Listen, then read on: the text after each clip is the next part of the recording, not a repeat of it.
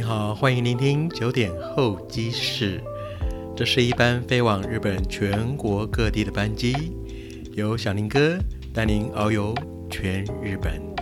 今天呢，我们这架飞机要飞到大阪关西国际机场。现在，请您系好您的安全带，我们即将降落，就让小林哥带着各位穿梭古今吧。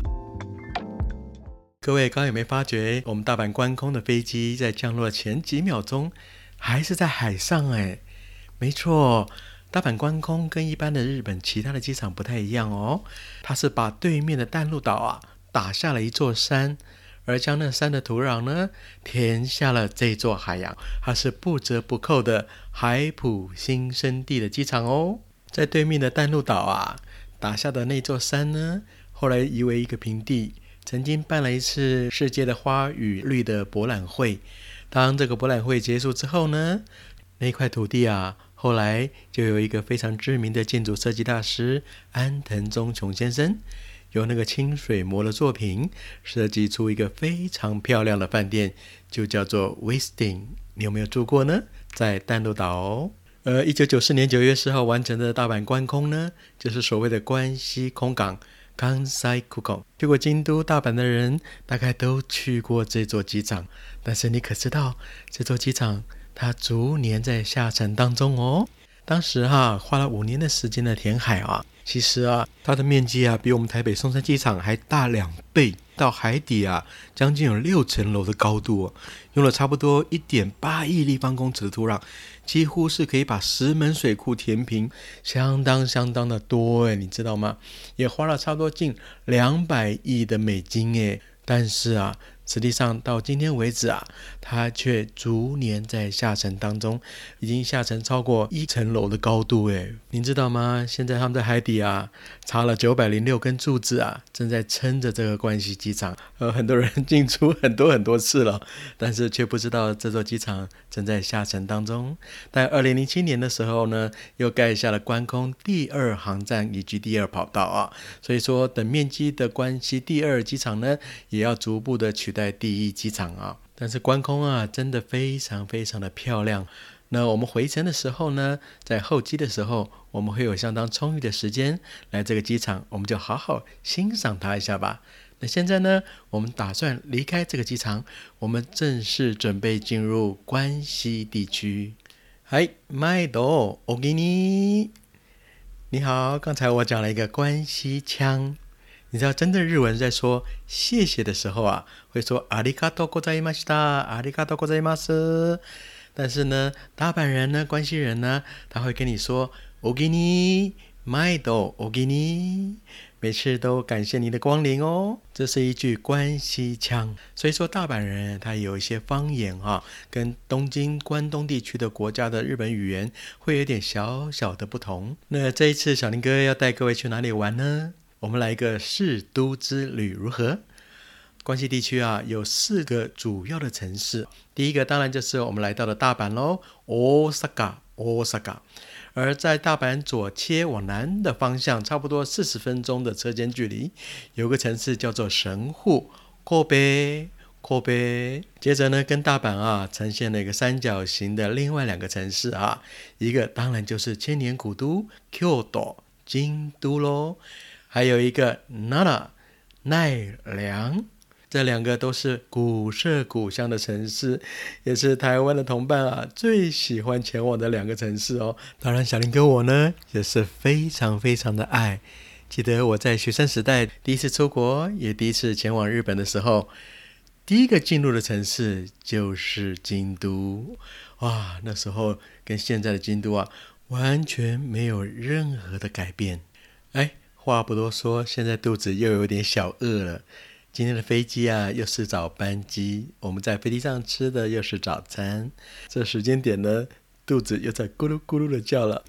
啊，在我们还没有离开关空以前呢，小林哥先到三楼去。在下飞机的时候啊，我立刻已经打了一通电话，通知三楼的餐厅，说我到喽。差不多三十分钟以后，我将过去取餐。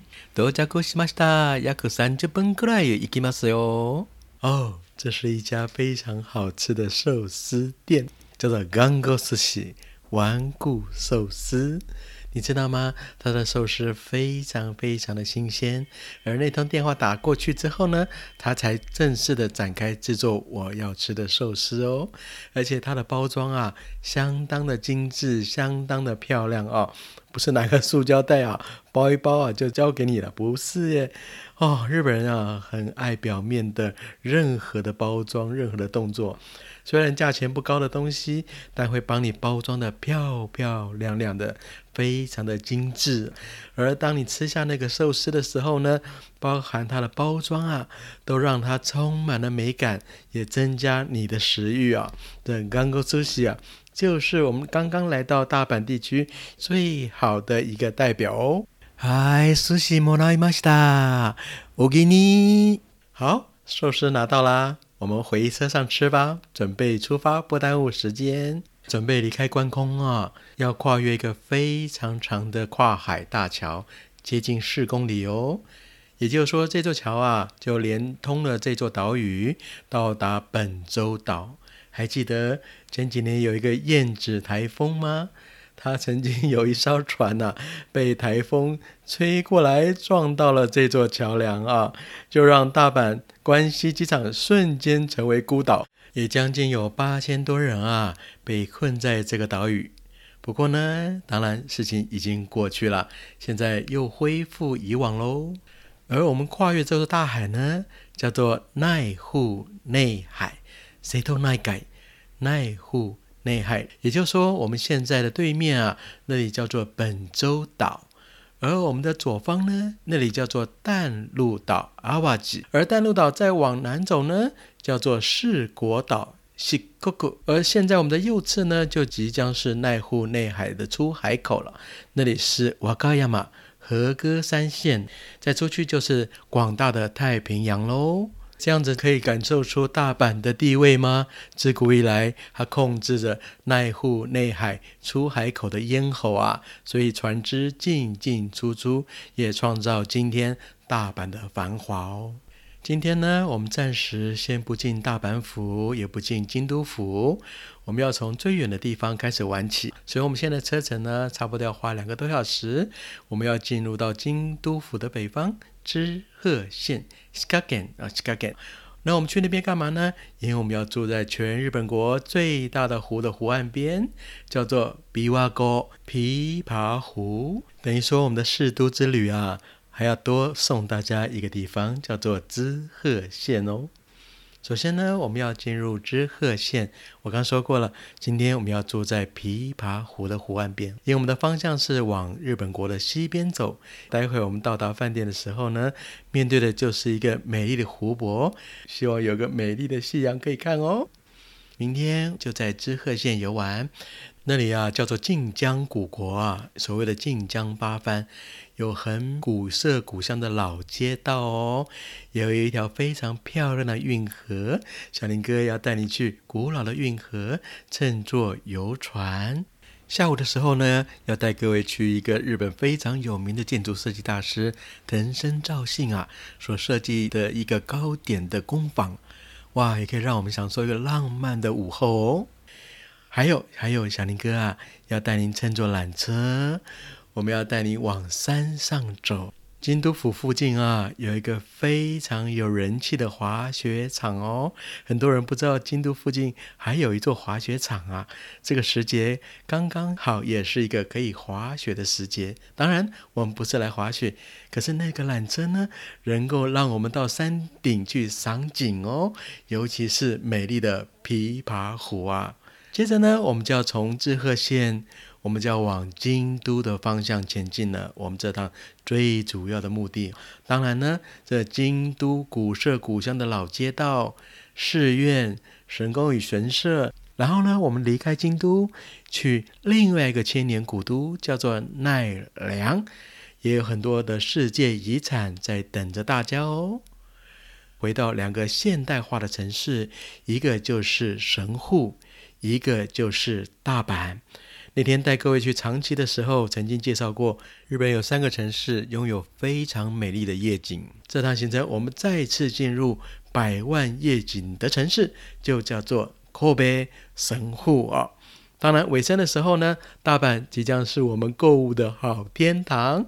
在大阪购物完、逛完街，最后我们再次回到关西机场，带各位回到温暖的台湾。说着说着，两个小时的车程一下就过去了。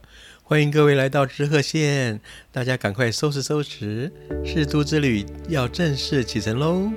九点候机室的朋友们，听完之后请按下订阅，并分享给您的亲朋好友哦。另外，FB 搜寻九点候机室，欣赏世都精彩的照片，按赞并分享吧。